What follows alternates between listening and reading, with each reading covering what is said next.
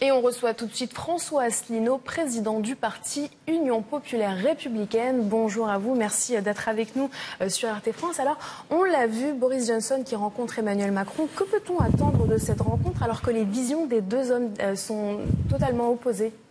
Bah, Pas grand-chose, parce que euh, en réalité, ce qui se passe, c'est que nous avons les pays de l'Union européenne qui sont comme les, comme. Vous savez, d'ailleurs chacun a sa stratégie vis-à-vis -vis du Royaume-Uni on a fondamentalement un problème de démocratie. Boris Johnson a écrit une lettre à Donald Tusk, qui est encore le président du Conseil européen, pour lui dire que l'affaire du backstop, c'est-à-dire ce filet de sécurité avec l'Irlande, était inacceptable. on, vient de l'entendre d'ailleurs, parce que le, choix que l'on a proposé aux Britanniques, c'est soit on maintient l'absence de frontières et à ce moment-là, le, Royaume-Uni reste en fait dans le marché commun, dans l'union douanière et sans être dans l'Union européenne, il subit tout ce qui, est décidé par l'Union européenne. Or, les Britanniques, je rappelle, en juin 2016, ont voté contre cela. Soit l'autre hypothèse, c'est que euh, on maintient la frontière et il faut créer une autre frontière entre l'Irlande du Nord et le Royaume-Uni, et c'est la division du Royaume-Uni, c'est ce que Boris Johnson a dit. Vous l'avez vu, euh, cette rencontre entre Emmanuel Macron et Boris Johnson, c'est la première fois qu'ils se rencontrent. François Asselineau, euh, président de l'UPR, vous êtes justement avec nous en plateau pour euh, discuter de cette première rencontre entre Johnson et Emmanuel Macron. On a vu une certaine forme de complicité affichée, mais Boris Johnson reste ferme. Il faudra quitter l'Union européenne avec ou sans deal? Alors, c'est extrêmement intéressant ce que nous venons d'écouter. Premièrement, parce qu'on a bien confirmation que le Brexit aura lieu le 31 octobre, point barre. Vous m'aviez invité il y a un mois, je l'avais dit, il y avait encore des gens qui disaient mais non, ça va être reporté. Non, il va y avoir. Boris Johnson, tout le gouvernement britannique a mis toute sa crédibilité. Ça, c'est le premier point. Le deuxième point, c'est que vous avez vu l'amabilité entre les deux hommes. Vous avez vu qu'ils sont en train de dire que finalement, il y a une vie après le Brexit. Le Royaume-Uni restera dans l'Union européenne. Macron a dit c'est normal de respecter le choix du peuple britannique. Il a dit il faut ensuite travailler sur les relations futures. Et il a égrené toute une série de relations sur lesquelles nous sommes déjà en contact avec le Royaume-Uni. Le Royaume-Uni, ça fait, ça fait 2000 ans qu'on est en contact avec le Royaume-Uni, enfin avec l'Angleterre. Et donc, euh, Macron a même signalé qu'il y avait beaucoup d'autres traités à part le traité de l'Union européenne. C'est ce que je ne cesse de dire depuis 12 ans. L'Union européenne n'est qu'un des éléments de contact avec les pays. Lorsque le Royaume-Uni sera sorti de l'Union européenne, il va être toujours notre voisin et nous allons toujours commercer avec lui. D'ailleurs, on serait bien bête de ne plus commercer puisqu'on dégage un extraordinaire excédent commercial avec le Royaume-Uni.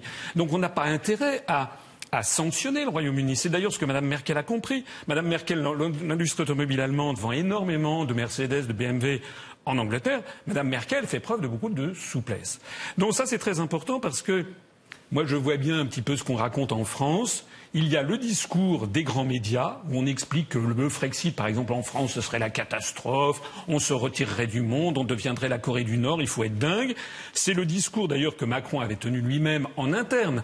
Hein, pour l'opinion publique française, quand il avait expliqué qu'on aurait des milliers et des milliers de Britanniques qui traverseraient la, Manche pour venir s'installer en France, euh, que ce serait les, les relations aériennes seraient coupées, etc. Ça, c'est pour faire peur aux Français.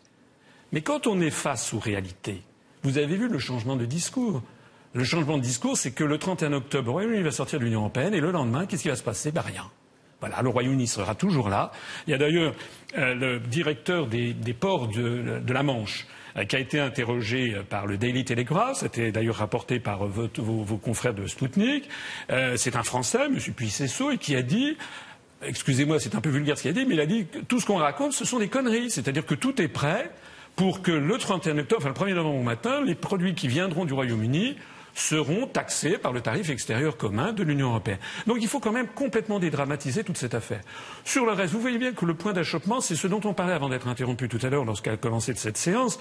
En fait, le point d'achoppement, c'est de savoir ce que l'on fait sur cette affaire de filet de sécurité irlandais.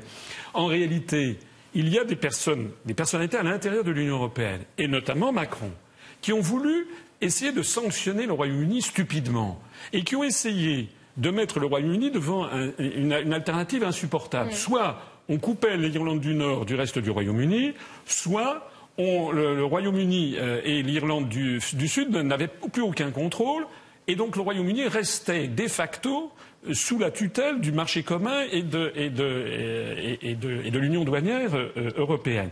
Ce que vous avez lu les débats, c'est exactement ce que je vous disais avant d'être interrompu. En fait, il y, a des, solutions techniques.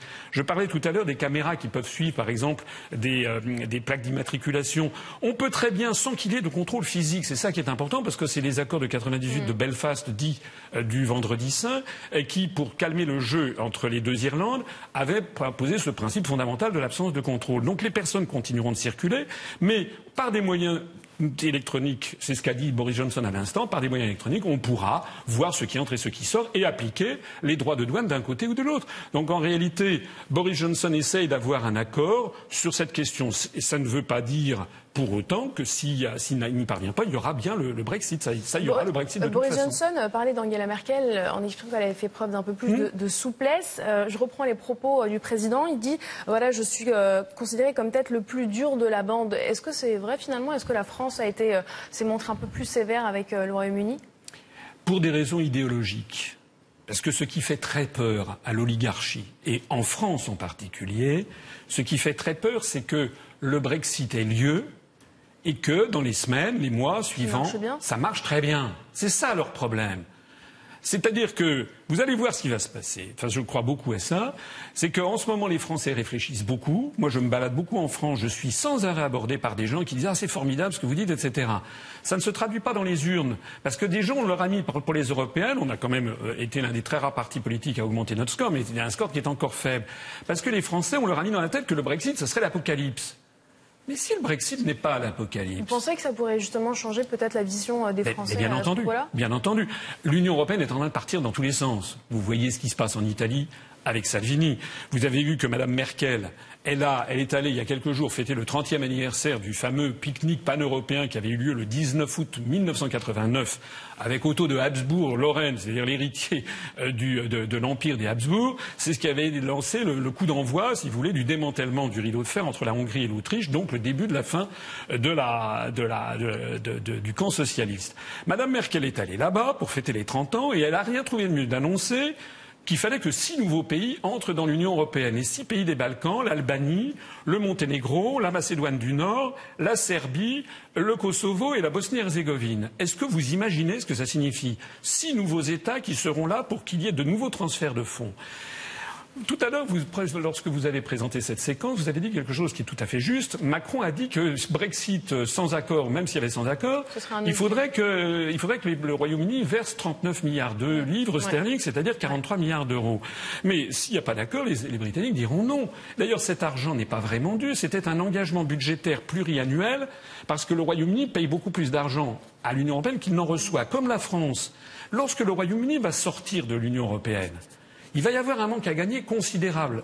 Et les Français qui donnent déjà 9 milliards d'euros de plus à l'Union européenne qu'ils n'en reçoivent, notre contribution va monter à 12, 13, 14 milliards. Et si en plus on fait entrer des nouveaux pays des Balkans qui sont là pour tendre la main et qui sont d'ailleurs, beaucoup d'entre eux sont dans la main des mafias qui font des détournements de fonds européens, on, va, on est en train de placer les Français dans une espèce de gouffre financier absolument invraisemblable. Euh, Très rapidement, Monsieur Asselineau, en quelques mots, quel est l'objectif selon vous de cette tournée européenne juste avant le G7 pour euh, le Royaume-Uni? Est-ce que c'est une manière de prendre ses marques pour Boris Johnson?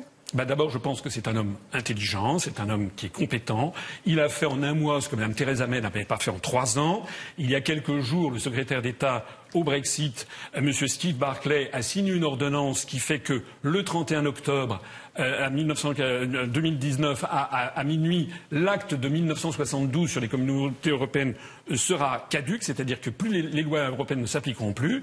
Et M. Boris Johnson fait la tournée des pop va aller au G7 pour montrer que le Royaume-Uni sera toujours là. Il va toujours être un membre actif de la communauté internationale et même davantage encore. Et si vous me le permettez, pour conclure, il y a une petite pièce de 50 pence qui va être éditée par le Royal Mint, c'est-à-dire monnaie, le service de la monnaie britannique, à l'occasion du Brexit. Et sur cette pièce de 50 pence, il y a marqué au revers pour l'amitié, la coopération et la paix avec tous les pays du monde.